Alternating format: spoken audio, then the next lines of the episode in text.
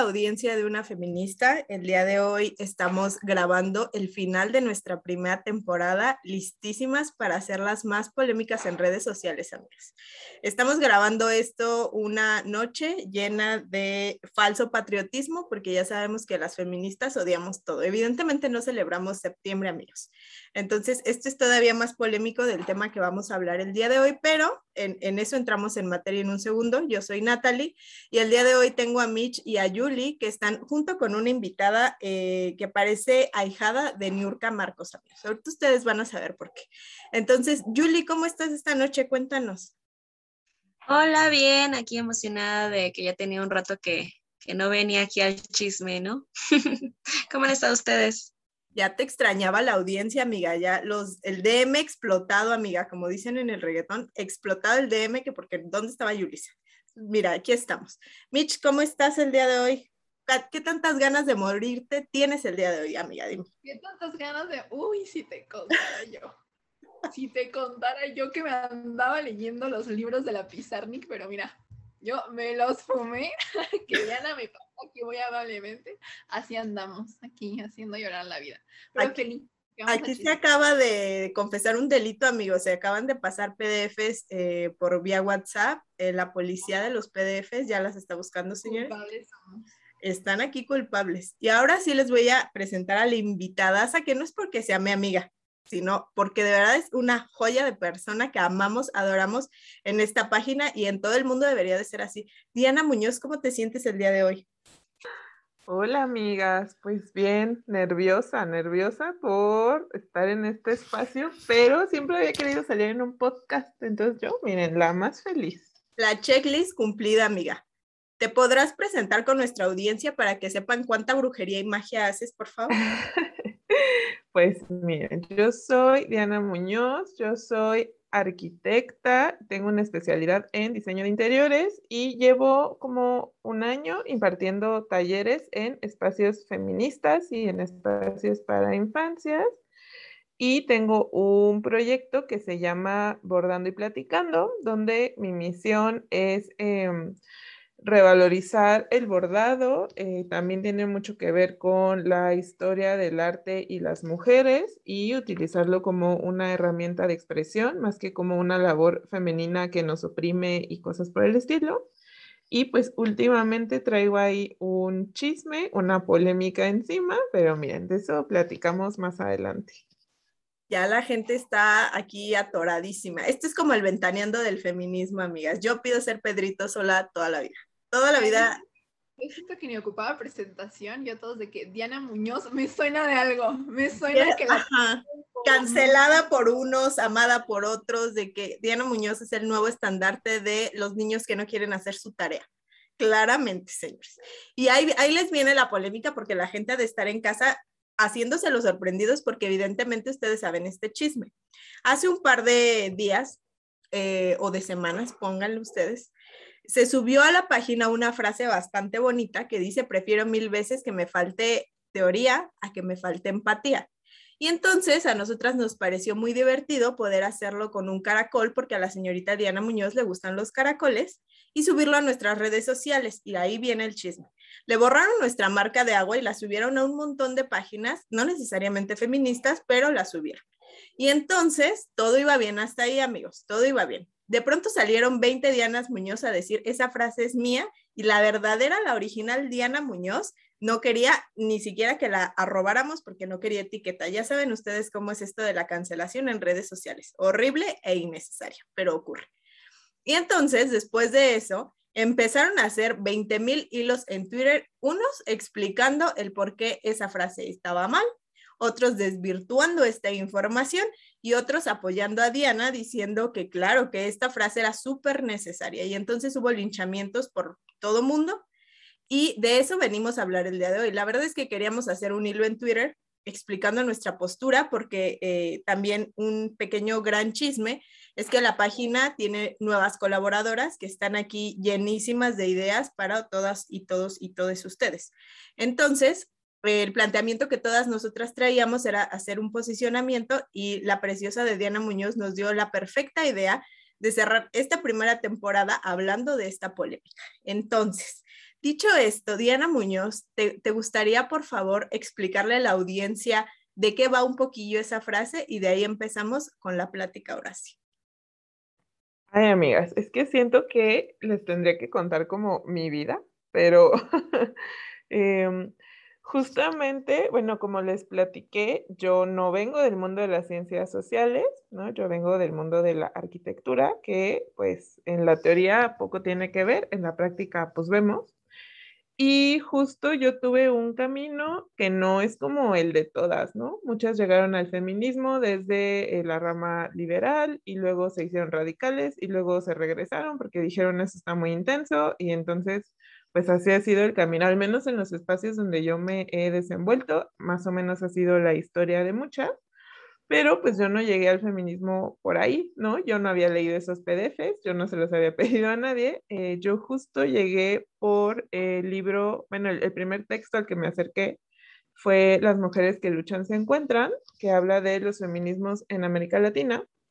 Y entonces desde que yo llegué yo tenía una visión como muy amplia y diferente a la que otras compas tenían, ¿no? Lo cual me llevó a muchas discusiones, muchas peleas, muchos pleitos que me dijeron cosas muy feas.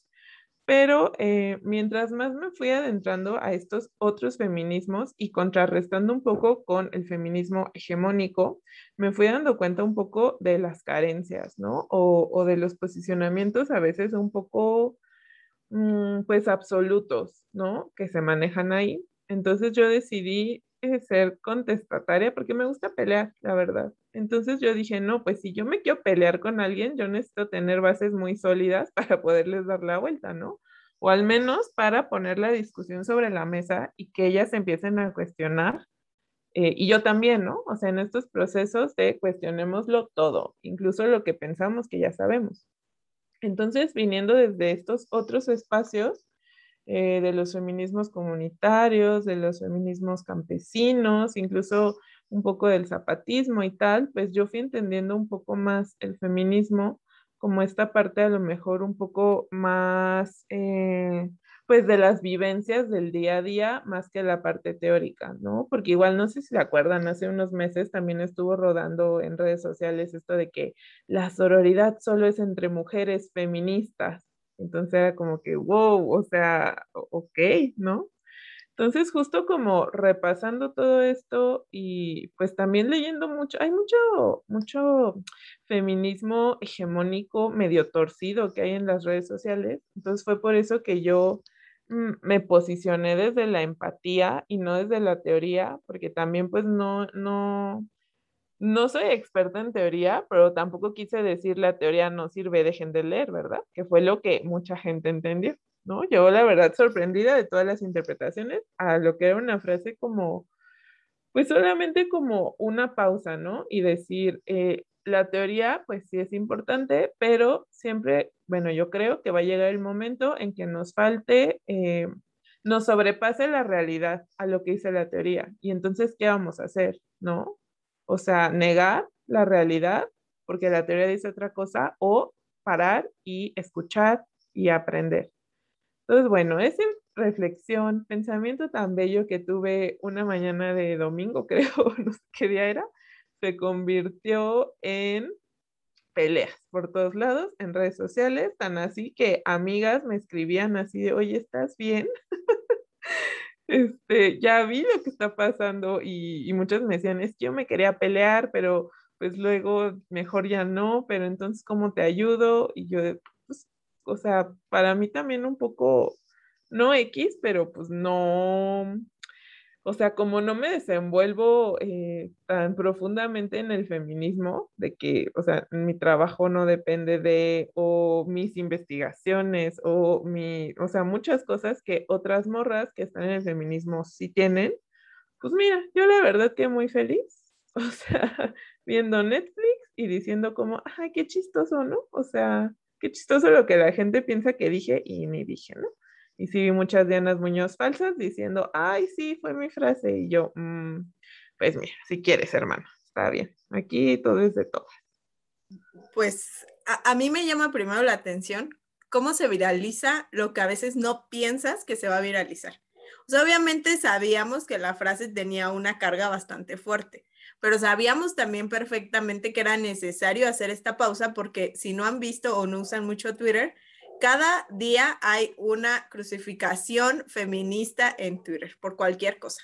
Y no es que esté mal, amigas, porque en realidad el feminismo eso hace cuestionar todo el tiempo, pero también llega a ser muy cansado porque parece que solo hablamos de teorías y se nos olvida que dentro de esas teorías hay personas y que también tenemos que bajar esas teorías a pensar si de verdad están explicando un pedazo de la realidad o estamos usándolas para discriminar a otras, otros u otras.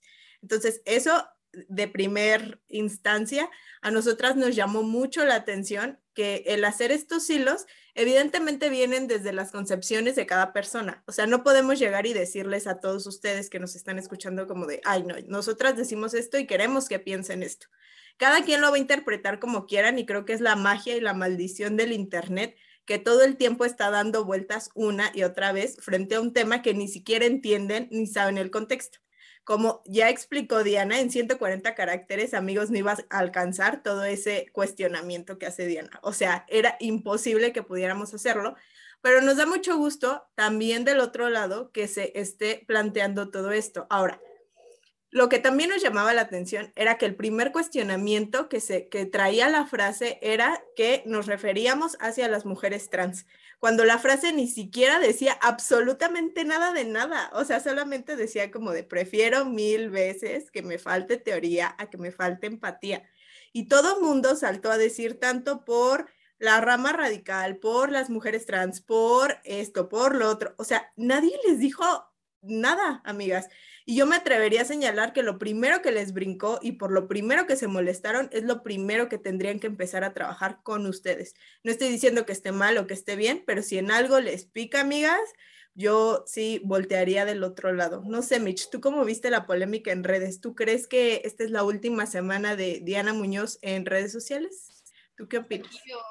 Hasta que ni creo, porque o sea, contexto para los que nos están oyendo, o sea, no, es como que Diana haya levantado, bueno, sí se levantó ese día y ya pensé esa frase, pero es que esta señora siempre llega con esas bombas a nuestro círculo de lectura, o sea, esa es una, esa es la que se hizo pública, pero si grabaron todo lo que nos ha contado aquí, no, pero sí, o sea, creo que pues lo vi desde, mm, o sea, para mí la frase no fue solo leer la frase, o sea, yo sabía, yo sé quién es Diana, yo sé lo que hemos platicado en el círculo, lo que hemos movido entre nosotras, entonces, pues obviamente ya tenía ese contexto de a qué se estaba refiriendo. Es tu amiga personal, dices, tú has sido todos los cumpleaños de sus Exacto, o sea, justo eso yo, yo, yo, yo dije, yo sabía lo que estaba pensando Diana cuando se levantó ese domingo en la mañana. No, pero, pero creo que, creo que mucho tiene que ver como con la el mismo crecimiento o al mismo punto donde hemos llegado como, como círculo para empezar de lectura, como página, de ir descubriendo que, creo que, bueno, al menos de, de mi parte, descubrí el feminismo o llegué al feminismo en la pandemia. Entonces, o lo que implicó no estar en contacto con personas, lo que implicó, sí, pues tener que chutarme todos esos PDFs y entrarme desde ahí de qué es lo que este, tenía que decir el feminismo. Y al principio, pues sí, ¿no? O sea, yo para empezar soy nerd y yo me quería graduar con diploma del feminismo aquí, yo, la señora con honores. Entonces, obviamente, pues no he leído todos los libros, eh, pero sí fue mi primer acercamiento. Eh, y, y después de eso, creo que al, cuando ya comenzamos con el círculo y cuando empecé a también escuchar a más mujeres y a salir de las lecturas, porque, o sea, justo esto, no, no estábamos diciendo que la teoría no era importante, sino que también saber elegir a lo mejor qué leer o, ver otras formas. O sea, al final del día, la teoría, los libros, pues son el, los pensamientos de, de personas, ¿no? Que tienen vivencias y que viven. Entonces, también el empezar a leer de otros lados, el leer o el informarme, pero sobre todo el escuchar otras voces que no fuesen el feminismo hegemónico y una sola cosa estable y permanente que no se cuestiona y que solamente repite una cosa tras otra y que parece que ya es como citarlo e invalidar los nuevos problemas o a lo mejor viejos problemas, pero que ahora son más visibles o que a lo mejor ahora tienen más voz con lo de siempre o con lo más hegemónico creo que ahí fue cuando empecé también a cuestionarme muchas cosas y sobre todo cuando intentaba explicarle o cuando quería compartir lo que yo había descubierto del feminismo con una amiga y esa amiga se sentía como intimidada por no saber teoría. Y cuando llega, llega el comentario de, es que no puedo ser feminista o no me puedo identificar como feminista o no, no me siento suficiente para hablar desde lo que sé, desde lo que conozco, porque no he leído lo suficiente o porque no me sé toda la historia del feminismo. O sea, se me hace tan, tan poco que un, que un movimiento te tengas que validar a través de qué tanto has leído. O sea, entonces, como cuál es el chiste, ¿no? O sea, cuál es el chiste de formar toda, toda esta unión y toda esta acuerparnos si el pase para poder sentirte capaz de formar esos lazos con mujeres es leer tantas páginas o leer tantas autoras o leer tantos libros. Entonces, eh, creo que ya, o sea, justo eso, ¿no? Ya, ya era un pensamiento que ya habíamos discutido en el círculo, que ya habíamos tocado entre nosotras, que cómo llegas con alguien y con las vivencias de alguien a decirle, ah, es que mira, en este libro, en este manual, dice que hagas esto y luego esto. Entonces, creo que sí. O sea, creo que eh, luego surgieron también cosas muy interesantes a partir de esa imagen que no me había planteado tampoco. Eh, y creo, creo que son pues valiosas. O sea, creo que, creo que sí pudimos sacar algo y también creo que sobre todo eh, darnos cuenta de que pues sí, de que las redes mm, a lo mejor no son el espacio más adecuado para discutirlo y que pues estaría padre que este debate se llevara a cabo pues a lo mejor fuera de ellas. Y aplicando la empatía sobre todo. O sea, creo que, creo que eso es base. Y pues eso.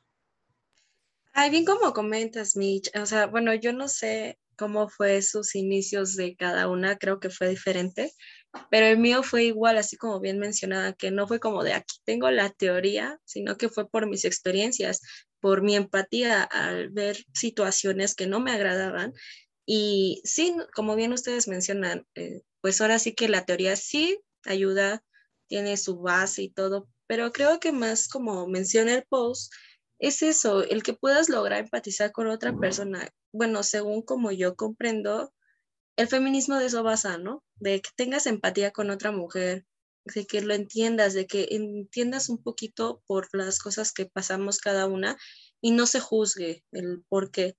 Y bueno, dejando eso de un lado, considero que el post para personas como yo, chicas como yo, que no tienen acá la teoría completa, que no se han aventado los 80 mil libros, se sintieron súper identificadas. Bueno, yo me sentí identificada, así como me lo enseñó Monse, dije, wow, o sea, me siento yo muy identificada, porque dije, es que pues sí, no tendré toda la teoría para explicarle a medio mundo y muchas veces me siento intimidada por otras chicas, por otras amigas, pero pues quiero creer que exactamente por el hecho de no tener tanta teoría no significa que me sea menos feminista o menos mujer, no sé, a veces lo toman como hasta cierto punto así.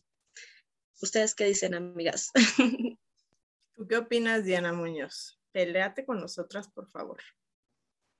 Es que sí, justo, eh, creo que Ah, justo estaba platicando con una amiga que es antropóloga, saludos Moni, pero justo ella fue una de las que se acercó conmigo así de, oye, ¿estás bien? ¿Qué está pasando? No sé qué. Y entonces empezaba a platicar con ella y ella me decía, es que, o sea, pues, ahora sí que tú estás bien, ellas están mal, ¿no? Digo que no se trata de eso, pero yo lo que le decía a ella era de que a mí me daba, lo que me molestaba un poco de la situación, era que ellas estaban siendo súper violentas y súper patriarcales y no se daban cuenta, ¿no? Violentas en el sentido de pensar que de entrada eh, yo soy tonta y ellas me tienen que venir a explicar, me tienen que venir a decir y a remarcar mi posicionamiento que viene desde mis experiencias, desde mis saberes, desde los espacios en donde yo he convivido. Entonces, como que me daba un poco de rabia eso de decir, o sea, está siendo súper violenta, aunque sea por las redes, aunque sea de la forma, o sea, aunque no me afecte tal vez en mi vida diaria o así,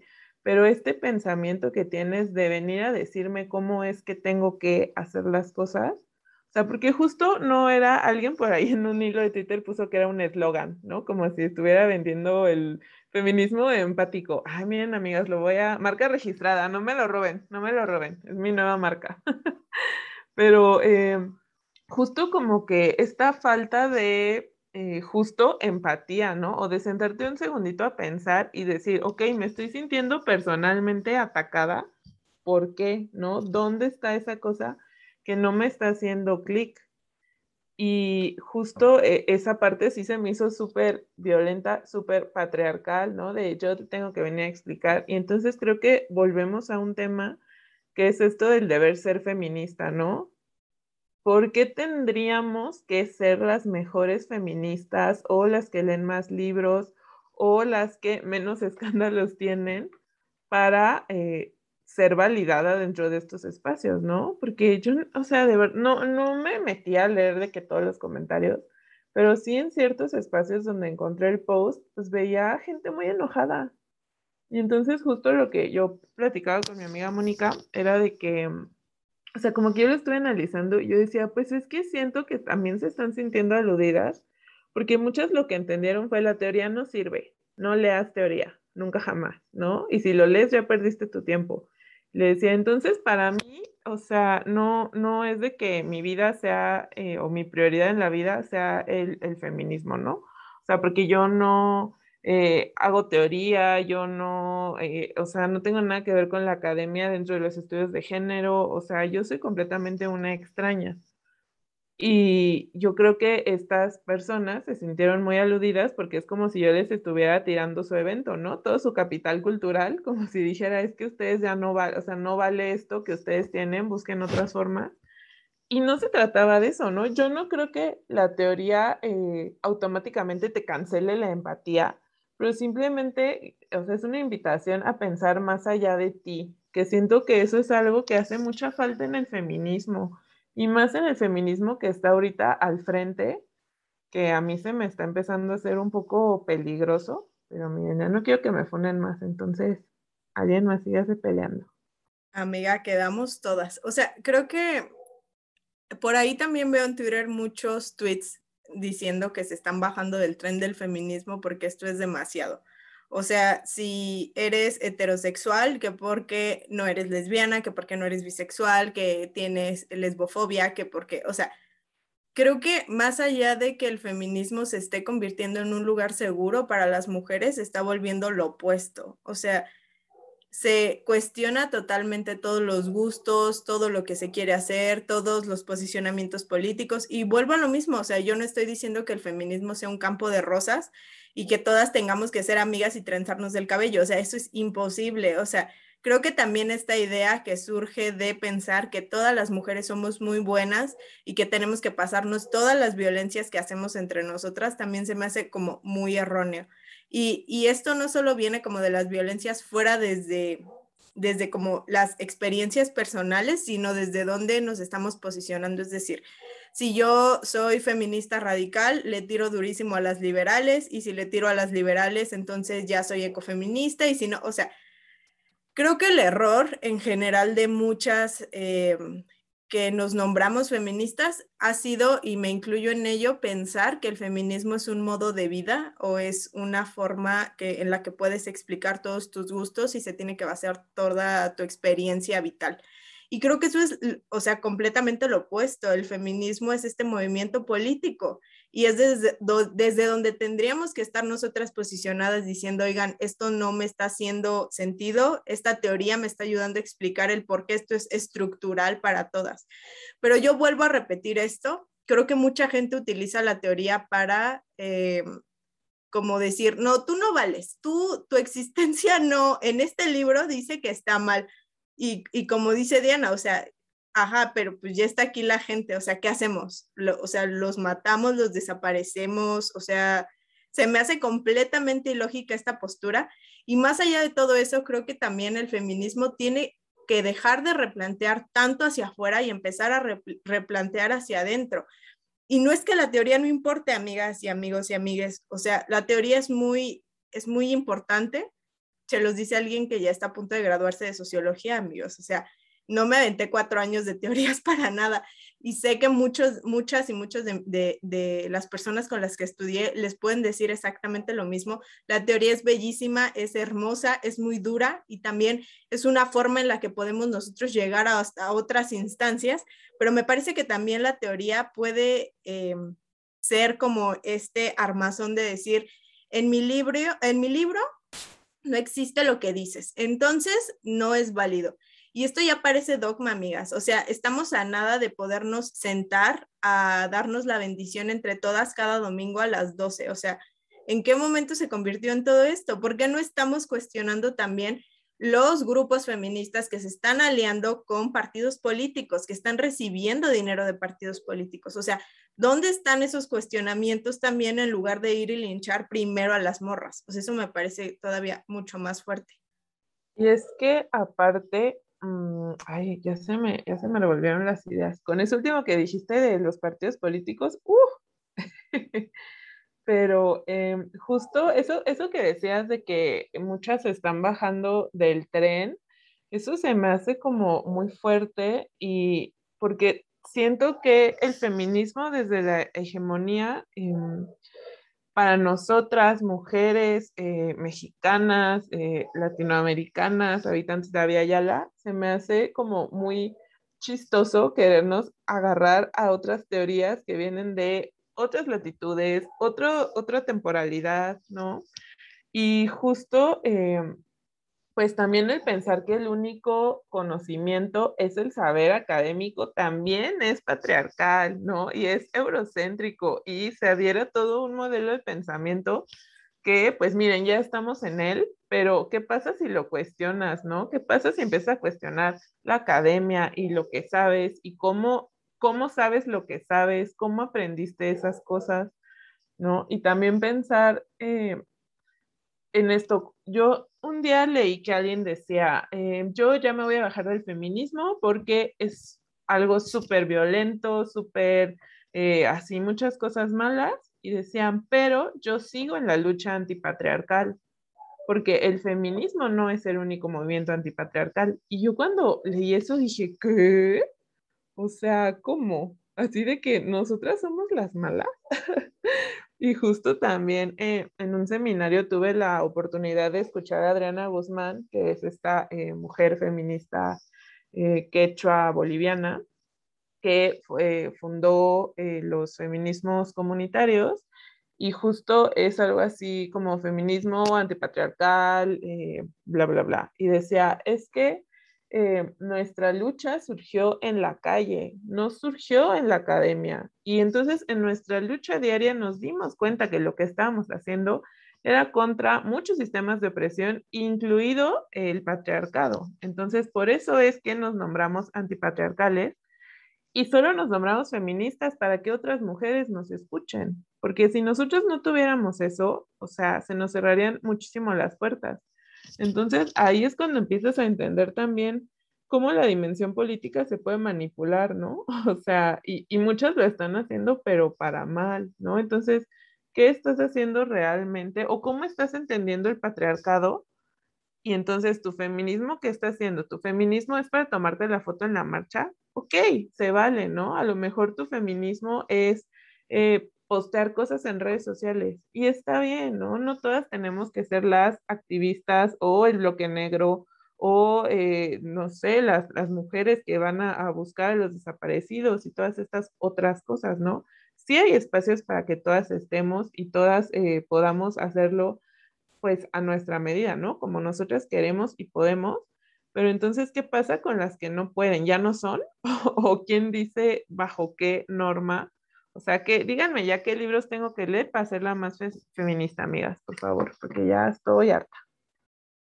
Y, o sea, creo que, no sé, creo que además de haber toda, toda esta exigencia histórica con las mujeres, creo que empieza ya a ser algo incómodo y no en el buen sentido en el que lo manejamos de que toda la vida de que, oh, sí, este, cuando es incómodo es porque está funcionando, pero creo que ya cuando impacta tanto en tu vida que ya no te sientes ni bien para la sociedad, pero tampoco bien para el movimiento donde te estabas agarrando. O sea, creo que ahí ya es cuando comienza a ser un punto insano, o sea, donde ya puedas, ya, donde ya empieza a ser algo tóxico hasta contigo, contigo misma, de exigirte y de sobreexigirte, estar siempre en todo, opinar siempre de todo, querer ser las más expertas en todo, aunque sean contextos que no conozcamos, aunque sean cosas y experiencias que no hemos vivido.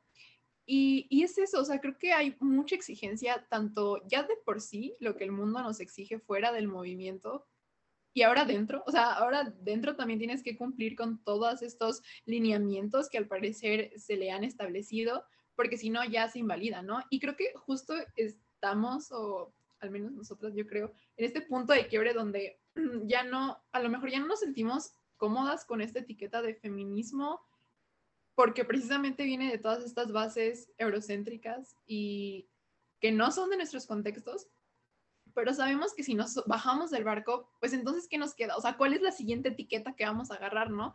Y creo que viene esto de otra vez, o sea, de que justo esa academia está inundada de todas estas enseñanzas que no nos pertenecen y que no son nuestras como latinoamericanas, pero que hay un montón de resistencias antipatriarcales que no están dentro de esos marcos, ¿no? Y que con las que tal vez sí nos podemos identificar y con las que tal vez sí nos podemos ir y que se apegan más a nuestros contextos, o sea, tal vez adelantándonos a los temas del podcast, pero justo con el libro que estamos leyendo de masculinidades, o sea, creo que al menos a mí se me han abierto tanto los ojos de qué es eso, o sea, de que en, los, en mi contexto real no me puedo separar de los hombres y no puedo llamarlos mis enemigos, o sea, en que hay un montón de otras cosas que son el patriarcado y que no son el enemigo común de todo. Entonces, creo que sí, o sea, creo que tal vez en lugar de verlo como algo malo, el bajarnos de este barco con esta gran etiqueta que ya está comenzando a pesar y que tal vez ya nos ajusta a las formas de resistencia, de resistencia que queremos.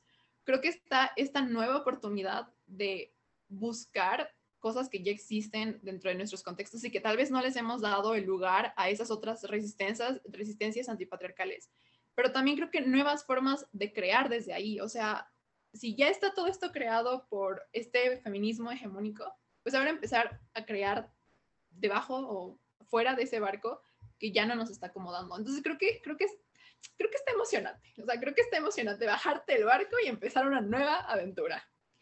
Yo este, creo por favor, que... no, dejen de seguirnos. Nuestra página todavía se llama Una Feminista, lo sabemos. Todavía no le cambiamos el nombre. Estamos pensando si le ponemos ni feminismo, ni machismo, humanismo. Así se va a llamar, amigos. Les estamos dando la primicia. Yo creo que hay que reconocer también los privilegios que han existido desde la creación del feminismo, porque el feminismo, como se conoce en la historia de los libros feministas, empezó con las sufragistas, que no eran unas mujeres pobres y que no eran unas mujeres racializadas en su mayoría, si no es que evidentemente todas. Pero eh, a mí lo que me llama la atención es esto, que empezamos a confundir estos conceptos como decir patriarcales equivale a los hombres, cuando las mujeres también hemos tenido muchísimo que ver en la creación del sistema patriarcal y que cuando llegan todas las compañeras antirracistas y todas las compañeras de coloniales y todas las compañeras de feminismos comunitarios a decirnos otras formas de llevar estos feminismos, entonces se pega el grito en el cielo porque salen eh, las tías de Diana a decir, es que solo hay un feminismo, el feminismo es uno, es solo es una rama y no es lo que tú quieras de feminismo yo les puedo decir, al menos en mi experiencia, mi primer acercamiento en el feminismo fue cuando tenía 15 o 16 y definitivamente fue por experiencias personales. O sea, es inevitable que no entremos al feminismo desde cosas que nos han pasado a nosotras. Ahora decía Mitch algo muy importante, como de, o sea, esta etiqueta ya es como pesada, no sé qué hacer. La etiqueta de feminista siempre ha sido pesada y entonces siempre va cambiando que, porque las feministas primero decían que éramos brujas, que porque no teníamos corazón, que somos matabebés, que un montón de cosas. Y entonces creo que al final del día también me lleva mucho a pensar, ¿por qué necesitamos una etiqueta? Y, y a esto voy. La necesitamos porque evidentemente nos sentimos más seguras en algunos espacios con mujeres que se denominan feministas. El problema viene cuando todas estas mujeres feministas creen que por tener este título tengo todo el derecho a pisotear tus experiencias personales, tus formas de vida, las formas en las que tú no crees en estas cosas. Y entonces me llama todavía muchísimo más la atención esto porque digo, rayos, o sea, ¿en qué momento nos volvimos como esta fuente de separación? en lugar de pensar qué es lo que sigue. O sea, porque entre las feministas nos agarramos de las greñas y afuera siguen pasando un montón de cosas. O sea, creo que sería más bien plantearnos desde dónde estamos posicionándonos. Sí, creo que ahorita lo que decía sobre como esta hegemonía y el no dejar en las manos de otras personas como el, movimiento, creo que, ah, o sea, es que esta obsesión y esta necesidad se me hace bien rara, nunca la he entendido, de creo que ya mencionamos muchas veces la palabra hegemonía, pero justo eso, ¿no? O sea, como querer abarcarlo todo y que todo sea igual a lo que yo pienso, ¿no? Y que todo sea pues, así, igualito.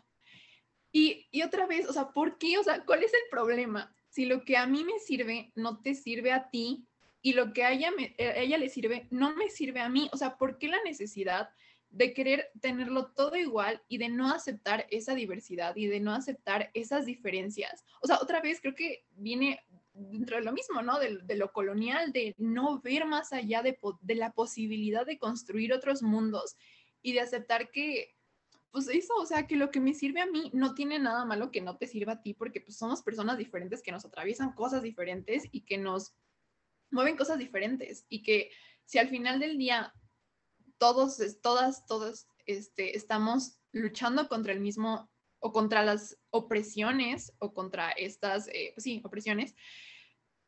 Pero, pero es eso, o sea, creo que, no sé, creo que la fuerza debería estar justo en esa diversidad de ideas, en lo que se pueda rescatar de la crítica y de la y de este encuentro, de este choque, no sé, o sea, por ejemplo, hablando de estos inicios del feminismo, no sé, las sufragistas, o sea, creo que las, las, las anarquistas, por ejemplo, las mujeres obreras que criticaban a, este sufragismo y este voto, no, no era a decir, es que las mujeres no merecen esos cargos políticos o las mujeres no merecen votar, era, es que hay un montón a las que no les sirve de nada ese voto que seguimos trabajando sin derechos y por las que esas mujeres no hablan por mí, no hablan por mis necesidades. Entonces creo que justo lo que a uno, es que ni siquiera creo que está bien decir a lo mejor que le falta, porque creo que justo eso, o sea, nos sirven cosas diferentes, pero creo que la, diversidad y la riqueza del movimiento y de los movimientos sociales está en encontrar esas diferencias que son necesarias y que es necesario resolver esas, esas problemáticas diferentes. Entonces, no sé, o sea, se me hace muy valioso pensarlo así, o sea, que hay posibilidad para otros mundos, para otras ideas que son diferentes a las mías y que no tengo que invadir ese espacio y no tengo que ir a negar ese espacio que no conozco. O que nos podemos acercar a la teoría desde la empatía. O sea, creo que esa sería una diferencia mucho más grande.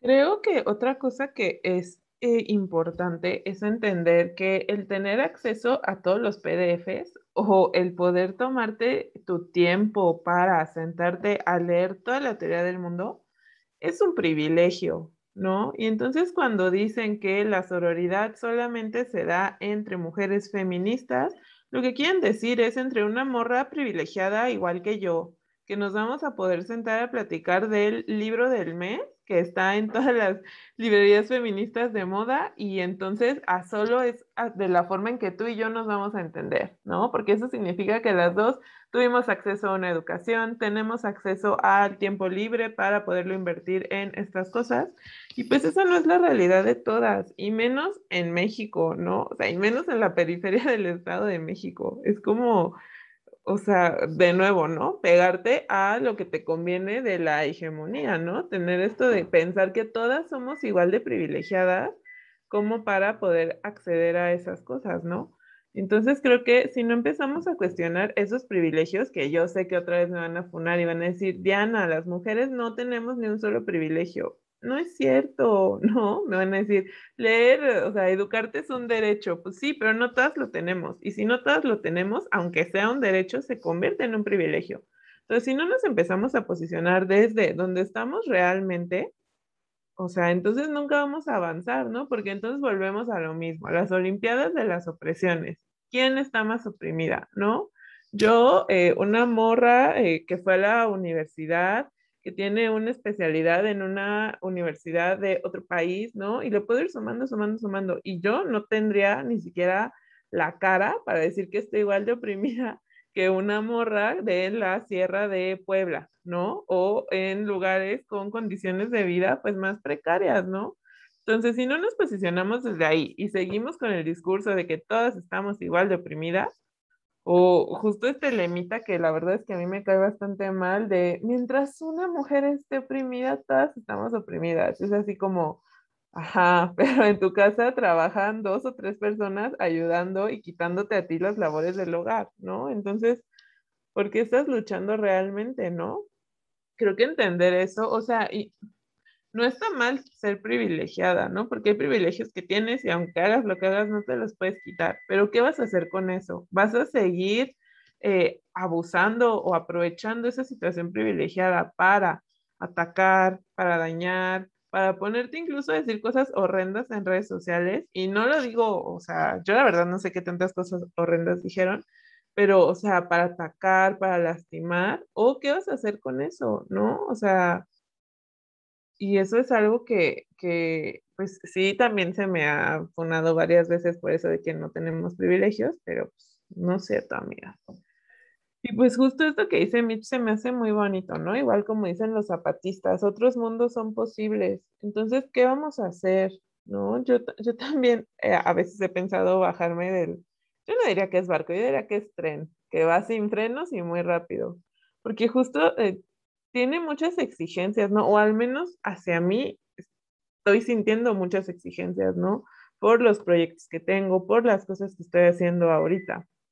Entonces creo que también quitarnos un poco el protagonismo y que esto es el centro del mundo, porque no es cierto, ya que empiezas a conocer, incluso dentro de otro tipo de feminismos, ¿no? Por ejemplo, del feminismo decolonial o del antirracista, que te empiezan a hablar que la interseccionalidad se queda corta porque no, no son capas de presiones, es una indicación y un montón de otras cosas, dices, es que, o sea, creo que estamos peleando contra molinos de viento, ¿no? Porque no puedes eh, tirar el patriarcado si siguen todos estos otros sistemas de opresión, ¿no? Incluso hasta... Eh, o sea, esta parte de los anarquistas, ¿no? De que, eh, y digo los porque, pues sí, no todos, de que pues no, no, no tengas ni mascotas, ¿no? O de que, o sea, de que no utilices a los animales para tu servicio, porque si, o sea, no puedes estar libre tú si todo lo demás lo sigues utilizando y sigues teniendo este dominio sobre la naturaleza y sobre todas estas otras cosas, ¿no? Entonces dices, bueno, entonces, ¿qué, qué vas a hacer? ¿No? Porque también muchas son así como las más eh, activas en redes sociales y de que yo soy la más feminista y entonces en la vida diaria ves que pues no, o sea, ¿de qué sirvió, no? Si, si no hay acciones concretas que sirvan para cambiar, ¿no? Y yo sé que está muy difícil. También está difícil pensar que yo tengo que cambiar el mundo porque si no nadie lo va a hacer. Pero no es cierto tampoco eso, ¿no? O sea, como decía hace rato, el feminismo no es la única lucha que está, ¿no? Hay muchas luchas y muchas causas. Y yo creo que mientras más nos encerremos en nuestra burbuja de oprimidas por nuestro género, pues nunca vamos a, avanzar, ¿no? Si no empezamos a ver también a las otras causas y también preguntarle a las morras que no son feministas por qué no son, o a las que ya se fueron del feminismo, por qué lo dejaron, ¿no? ¿Qué obstáculos, qué pasó? ¿Qué violencia se enfrentaron? Porque también pensar que los espacios que son feministas no son violentos es una mentira, ¿no? O que una relación con morras que son feministas va a ser la más segura y la más cordial y la más llena de afectos. Y aparte, hasta las exigencias a los afectos, ¿no? De que, ay, es que, o sea, tú eres heterosexual y monógama. Ay, ¿no? Qué aburrida. Y es como, pues, ¿qué hago, no?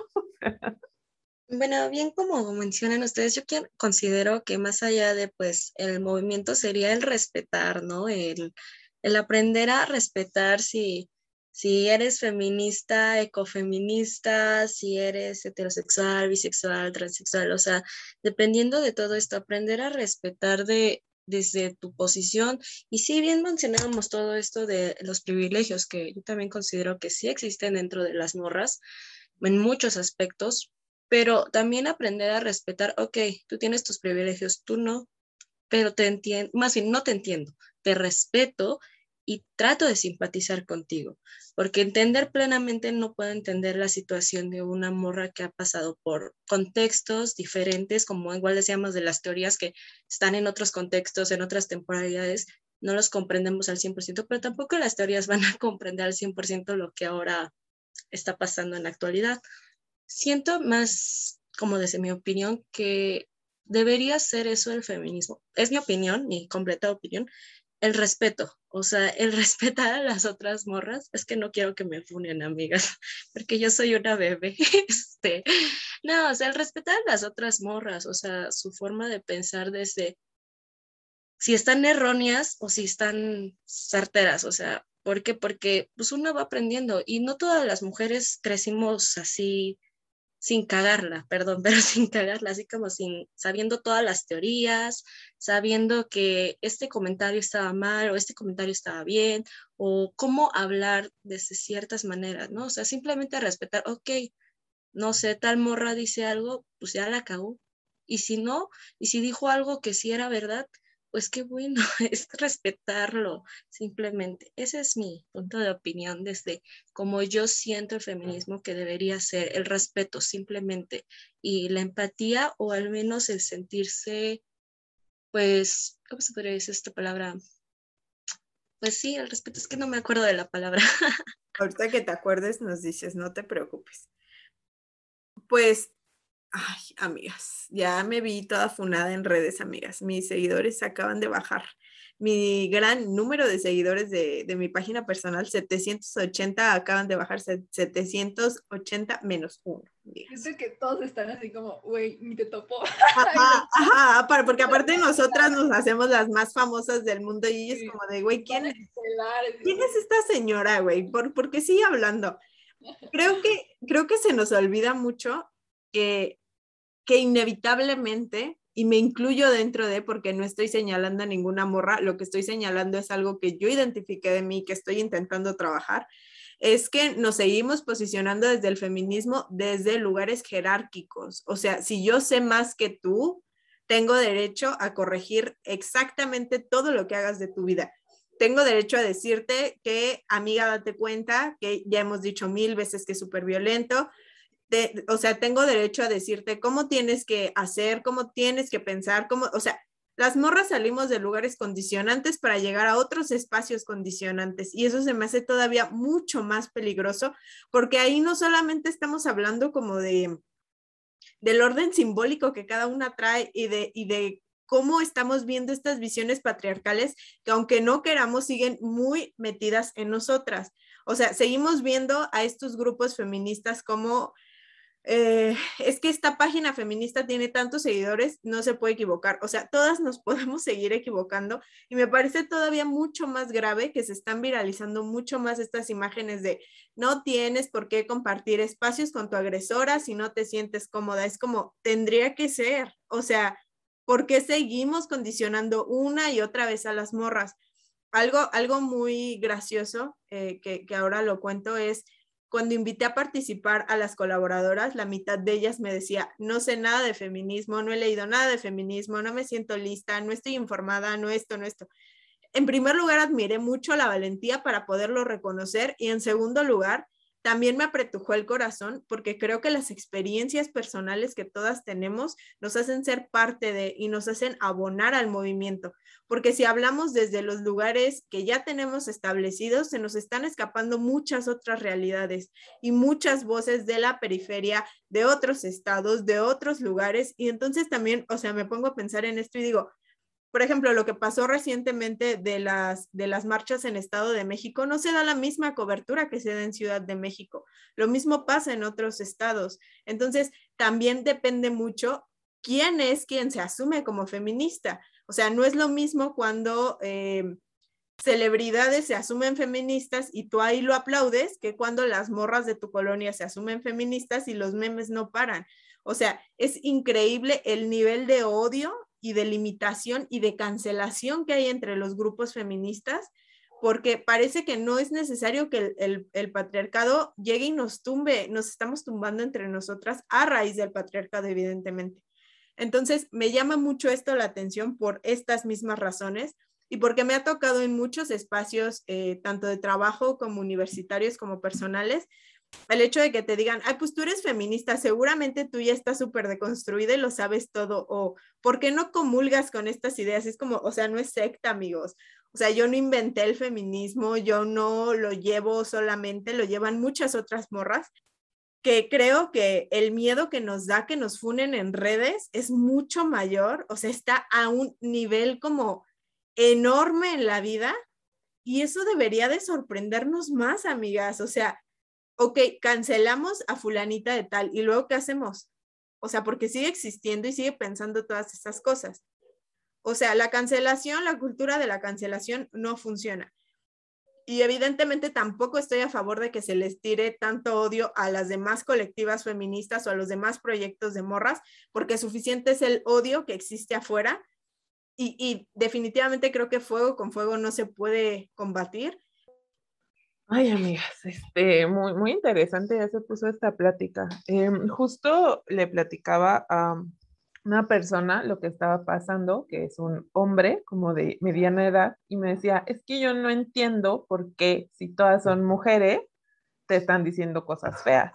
O sea, que no son feministas, que no se supone que quieren lo mismo. Y entonces yo dije, mm, o sea, sí, pero no.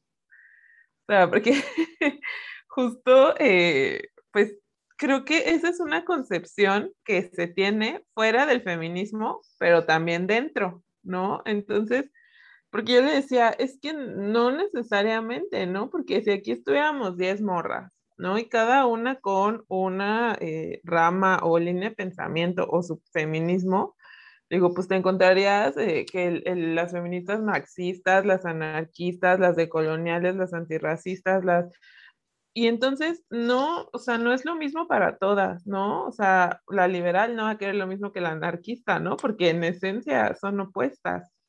Y le decía, pero, o sea, es tonto pensar que solo porque somos feministas tenemos que pensar igual o ser amigas. Y le decía, y el castigo es muy duro hacia nosotras cuando pasan este tipo de cosas, porque es de, pero ¿qué no son hermanas sororas feministas? Y es como, no, pero, o sea, eso no existe en ningún lado, ¿no? Yo le decía, a ver, los vatos acaban mentando la madre porque le vas a otro equipo de fútbol, o sea, y ni siquiera es algo realmente importante, ¿no? Pero creo que también tenemos que quitarnos estos, o sea, no estoy diciendo, que me van a poner otra vez. No estoy diciendo que ahora hay que odiarnos entre todas, no, pero creo que también es bueno saber de qué, eh, por qué está luchando cada quien, o, cada grupo, o cada círculo, o cada pareja, o lo que tú quieras. Porque entonces eso limita tu radio de acción y entonces puedes ocuparte de lo que te toca, ¿no? Y dejar que las demás se ocupen de lo suyo. Y justo eh, recordaba el, libro de, eh, de, si me permiten hablar, de Domitila Barrios de Chungara, que es una mujer eh, boliviana, que es un librazo, ¿no? Pero bueno, ella es justo, eh, estuvo en la lucha, eh, le pasaron cosas horrendas y justo ella, su esposo era minero y pues vivían en condiciones deplorables. Entonces ella se unió al sindicato de amas de casa y pues estuvo ahí en la lucha muchísimos años. Resulta que la invitan a un congreso aquí en México y entonces ella llega y ella está muy emocionada porque ella decía, voy a ver a otras mujeres eh, obreras y mujeres mineras y mujeres campesinas, ¿no? Y dijo así como, pues personas que me entienden. ¿Y qué pasó? Que llegó y se encontró estas feministas académicas, ¿no? Decía ella, súper bien vestidas, yo solo traía un vestido para todo el tiempo que iba a estar aquí en México y ella se veía que pues comían súper bien y que, o sea, otra cosa, ¿no? Y que justo se encontró con Betty Friedman, pues esta feminista muy académica, muy escritora, y, y, pues escuchó que estaba diciendo de que los, la opresión por los hijos, Domitila tuvo como 11 hijos, y que la opresión de los maridos y que estas otras cosas. Y entonces a Domitila decía, pero es que mi marido trabaja 18 horas en una mina, o sea, mi marido se va a morir joven por la silicosis y está desnutrido y todo esto. ¿Cómo me vienes a decir a mí que mi marido me está oprimiendo, no? Que es un opresor y que es el enemigo. O sea, ¿de dónde?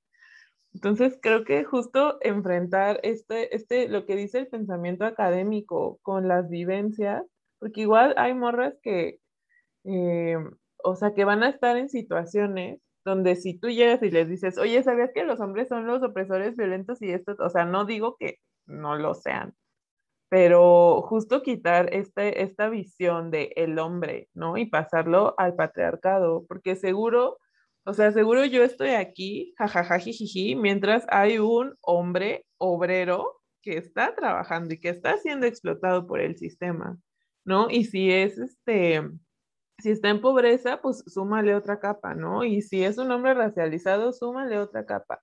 Y si es un hombre que no acabó su educación, súmale y súmale y súmale, ¿no? Y entonces, ¿en dónde estoy yo y dónde están los otros? Y creo que ese posicionamiento, aunque seguro va a ser un reto y es muy difícil entender dónde estás tú, pero también dónde están los otros, ¿no? Los que tú estás oprimiendo, ¿dónde están? Hombres y mujeres, los que tú estás violentando cómo tú te estás comportando y eso, mira, eso así como que nadie lo nota en el feminismo, ¿no? Cuando una morra es violenta es como, ay, pues mira, pues es que todo bien aquí porque somos feministas. O sea, la, primera vez que a mí en un círculo de mujeres se me dijo, bueno, ¿y tú cómo has violentado? ¿Sobre quién has ejercido violencia? Yo cuando me preguntaron eso, yo dije, ¿a nadie? ¿Yo? Si yo soy la oprimida, como que yo hice cosas, o sea, ¿de qué me estás hablando, no? Pero justo cuando empiezas a hacer estos ejercicios, yo pienso que es mucho también de quitarte el ego. O sea, el ver que tú también lo haces y tú también, eh, o sea, digo, también mucho está enmarcado dentro de este sistema, ¿no? No quitar el ojo de eso. Pero entonces, si vamos a ir por la vida pensando que no, estamos oprimidas y no somos violentas y nosotras todo lo hacemos bien y mientras más libros leamos mejor nos vaya en la vida. Pues entonces, mire, yo no sé qué estamos haciendo aquí. Ya se cancela todo, amigas, ya, adiós. Ya no se nombra feminista, Diana, esa es la última declaración, dice. Otra vez regresamos a lo mismo, amigas. Si a ustedes les encanta leer y llenarse de teoría, está chido. O sea, no está, no está mal, pues, si a ustedes les gusta estar en círculos con otras mujeres leyendo y entre todas llegando a cosas, también está chido. O sea, la forma en la que ustedes militen es válida mientras esa militancia no lastime a otras personas o niegue los derechos de alguien más. Porque también se me hace muy ilógico que te sientes a pedir derechos invalidando a otros grupos que están todavía más oprimidos que tú. Y, con esto también me lleva mucho a pensar en muchas de las reuniones que teníamos en los círculos de lectura, donde habían muchas mujeres de muchas edades, de muchos lugares, y en donde sus formas de llevar el feminismo eran desde el radical, el anarco, el liberal, etcétera. Y podíamos debatir entre nosotras y podemos seguirlo haciendo, y al final seguimos tan compañeras como siempre. Entonces, no está mal que a ustedes, por ejemplo, no les agrade ciertas teorías o ciertas posturas o ciertas formas de llevar el, feminismo, es completamente válido y, vuelvo a lo mismo, y hasta cierto punto es muy sano poder decir, yo no estoy de acuerdo contigo en esto, esto y esto y esto, y ya. Ahí acaba nuestro debate, tú vas a seguir haciendo lo que quieras hacer porque yo no puedo coercionarte. O sea, creo que eso todavía se me hace mucho más peligroso porque otra vez queremos escapar de lugares llenos de violencia, pero seguimos en estos lugares reproduciendo esa violencia de la que queremos salir. Y creo que nos toca aceptar a nosotras también el hecho de que seguimos siendo misóginas, seguimos siendo machistas y seguimos siendo demasiado racistas en muchas cosas. Entonces, eh, esta es como la invitación también a que ustedes puedan cuestionar qué es lo que creen, por qué creen lo que creen y que no crean exactamente todo lo que se dice, ni en este podcast, ni en cualquier otro podcast, sino que ustedes tienen total capacidad de poder llevar el conocimiento hacia otras formas y que si ustedes llegan como a opinar todo lo contrario aquí, podamos sentarnos a debatir y entender que nuestras posturas no van a ser las mismas porque no venimos de las mismas experiencias. Y que aparte de todo esto, me llama mucho la atención el hecho de que eh, cuando se sigue diciendo que el feminismo sigue siendo esta rama que es demasiado opresora, llena de privilegios, las morras luego, luego salimos a defender el feminismo porque nos cuesta mucho aceptar que sí está lleno de todos estos prejuicios. Y, vuelvo a lo mismo, no está mal. O sea, creo que entre más rápido podamos reconocerlo, por ahí en, en alguno de los podcasts esta Chantal nos decía como lo primero que tendríamos que hacer sería reconocer que todas somos gordofóbicas y de ahí partir. O sea, de ahí decir como, o sea, tengo gordofobia internalizada, quiero trabajarla, sí, no, y de ahí qué puedo hacer. Y lo mismo hacia nosotras, o sea, analicen qué es lo que dentro del feminismo les molesta, que ustedes no consideran válido y pregúntense por qué, o sea, ábranse al espectro de poderse sentar y decir como, yo no creo que esto sea correcto por esto, pero podemos compenetrar estas posturas de esta u otra forma. y vuelvo a lo mismo, tampoco estamos tirándole a la academia, amamos la academia, valoramos mucho a las morras que están llegando a ciertas, ciertas esferas de la academia, porque tampoco es un lugar sencillo la academia, porque inevitablemente hacia las mujeres que logran entrar y logran publicar, se les niegan muchísimas investigaciones, no se les paga lo mismo, no se reconoce el trabajo y para muestra podemos ver cualquier plan universitario, la mayoría de lecturas que nos ponen son debatos, ya sean actuales o sean lecturas viejas. Entonces, no podemos pretender que queremos llegar, en mi caso, a ser socióloga o en el caso de Mitch, a seguir trabajando en relaciones internacionales si no leemos morras que ya hayan estado ahí, que hayan estudiado, que hayan llevado un proceso metodológico, si es que a ustedes eso les gusta, y que entonces nosotras tengamos las mismas oportunidades para ingresar en esos lugares. No vamos a poder hacerlo. O sea, todos los espacios siguen siendo segregados y siguen siendo difíciles para las mujeres.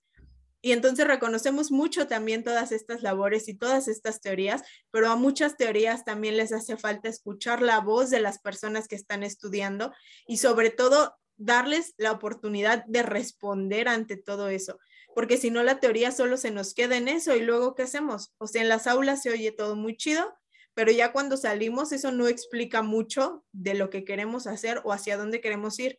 Si no hay investigaciones que a ustedes les llamen la atención o que ustedes sientan que no están hablando de lo que debería de, hacerse, háganlas.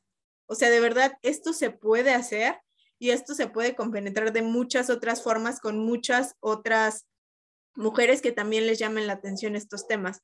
Entonces, em, este podcast ha sido demasiado controversial, amigas. Ya estoy viendo cómo nos van a decir que esto esto no es, no es así y que nosotras no deberíamos de hablar. Pues no, amigas, igual y no sabemos mucho, igual y sabemos todo, pero lo que nos gusta venir a hacer es poder tener estos espacios y, acuérdense, o sea, creo que estos espacios hablan desde las realidades que nosotras vivimos y esas realidades son válidas también.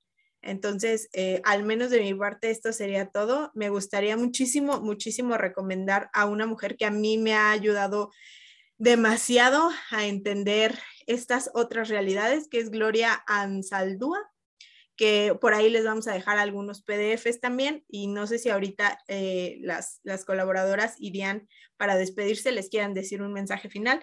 Pero bueno, ya saben cuál es nuestra postura. Evidentemente no queremos más discursos de odio ni en el movimiento feminista ni hacia las disidencias y creemos completamente que otros mundos sí son posibles, pero a las morras desde ya se nos ha enseñado que tenemos que coincidir en todo, que no podemos disentir en nada y que sobre todo no podemos intercambiar argumentos entre morras sin llegar a golpes o a peleas y eso es una mentira, amigas. Aprendan a debatir entre ustedes y no lo digo desde un lugar jerárquico, sino desde un lugar de compañerismo, aprendan a escuchar, aprendan a decir no estoy de acuerdo y sobre todo a defender sus ideas, pero para poder escuchar también otras realidades. Entonces, Mitch, ¿con qué te quedas el día de hoy? Pues yo me quedo invitándolas, invitándoles a eso, o sea, a disentir, a que si algo no cuadra, si algo comienza a ya no tener el sentido que tenía y y creo que está bien, o sea, creo, que es muy sano y creo que es parte de la evolución sentir que ya algo no, ya no está tan bien con lo que pensábamos. Creo que puede ser bastante pesado de llevar y creo que puede confrontarnos bastante pero creo que sí se sacan cosas buenas de ahí. Entonces eso, o sea, creo que hay que perder ese miedo a disentir, a confrontar las ideas, los argumentos, las teorías, no a las personas, no a, no desde una posición jerárquica y de superioridad moral. O sea, creo que yo me quedaría con eso. O sea, está bien padre debatir, está bien padre encontrar las, las ideas que son comunes y las ideas que nos hacen diferentes, escuchar y más que salirnos de espacios a lo mejor donde no está nuestra lucha, creo que es no estorbar en esos espacios y escuchar lo que esos espacios tienen que decirnos a nosotras para desde ahí también empezar a, ver cómo le estamos, cómo estamos oprimiendo, cómo estamos siendo racistas, cómo estamos siendo gordofóbicas. O sea, creo que tiene mucho valor eso y creo que me quedo con eso, o sea, con lo bonito que es disentir y lo bonito que es desde la empatía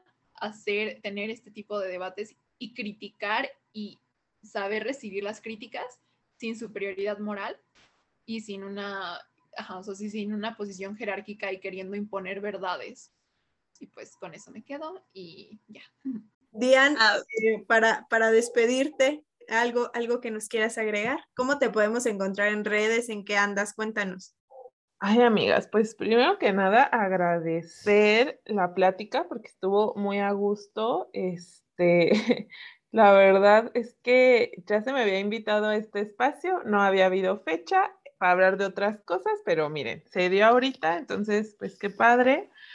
Este, pues yo solo quiero invitar a todo mundo a, eh, pues no tomarse tan en serio lo que ven en, en redes sociales, ¿no? La verdad es que esa frase es mil por ciento mi posicionamiento político, desde donde yo habito y entiendo el feminismo, pero pues no es algo que, bueno, o sea, sí, ¿no? Un día desperté y se me llegó esa frase, pero eh, justo viene de un proceso, ¿no? De un proceso de compartir con otras mujeres, de eh, un seminario precioso que tomé de feminismos en América Latina, este, estas muchas otras cosas que van armando esta visión. Entonces, antes de llegar a decirme cómo tendría que eh, entender al feminismo, pues mejor tómate un segundo para pensar por qué no estás de acuerdo, ¿no? Pero esta plática ya no la tienes que tener conmigo, ¿no? Es una plática que tú tienes que tener contigo misma y decir, ah, caray, esto me está haciendo ruido, ¿a qué se refiere? ¿De dónde viene? ¿No? La neta me da gusto que no, tenía tanto que ver, pero que lo, lo, relacionen con las mujeres trans, porque yo sí estoy eh, a favor de que ellas estén en estos espacios. Entonces, si, si les resonó con eso, pues qué bueno, ¿no? Pero ahí te das cuenta cómo muchas cosas se están quedando atoradas, ¿no? Que lo hayan relacionado con tantísimas cosas, solo me dice que hay muchos temas que no se están hablando y por eso como que lo vieron todos como que una indirecta, como que una cosa y empezaron como a jalar el hilo a ver de dónde venía entonces, si alguna se fue por alguna otra cosa, pues son curiosidades suyas y pues qué bueno, investiguen, lean, platíquenlo, ¿no? Y lleguen ustedes a sus propios resultados. Yo no les estoy diciendo que sean las más empáticas, ¿no? Yo digo, yo no lo soy siempre, pero justo al, tener este posicionamiento de siempre escuchar primero o eh, pues siempre eh, respetar a la persona más allá que la idea, ¿no? Incluso mis propias ideas. Y pues nada, entonces pues ya, ya no se ataquen, por favor, o sea. Vivan la vida, dice Diana. Ya, relájense, o sea. Por un ratito. Vean RuPaul, vean pues, ahí en el internet, pero ya no, no han atacados, ¿no? Porque también como si yo fuera la filósofa, como si o sea, soy una morra que a veces se denomina feminista, a veces le cuesta más trabajo y pues nada, igual creo que tampoco tendría por qué estarle dando explicaciones a nadie, pero se me hace un buen momento para poner el tema sobre la mesa y pues empezar a abrir los espacios, ¿no? Igual que lleguen más morras, que llegue más gente a ver qué, de dónde viene el ruido y pues eso. Y en redes sociales, bueno, mi proyecto en el que estoy ahorita es Bordando y Platicando, donde pues doy talleres de, bordado, eh, de acuarela y de pues lo que se me ocurra. Y eh, son espacios para morras, ¿no? Donde eh, justo tiene importancia, obviamente aprendemos a bordar y hacer estas actividades, pero lo más importante justo es compartir saberes, experiencias y crear espacios que sean seguros y cómodos para todas donde no importa si sabes, si tienes conocimientos previos o si eres la mejor, la más experta, lo que importa es la experiencia y el proceso siempre de aprendizaje. Entonces, pues por allá los espero en mis talleres. Ojalá se hubiera hecho viral la imagen, me hubieran etiquetado para que todos se inscribieran a mis talleres en vez de nada más andarme diciendo cosas horrendas. Gracias, adiós.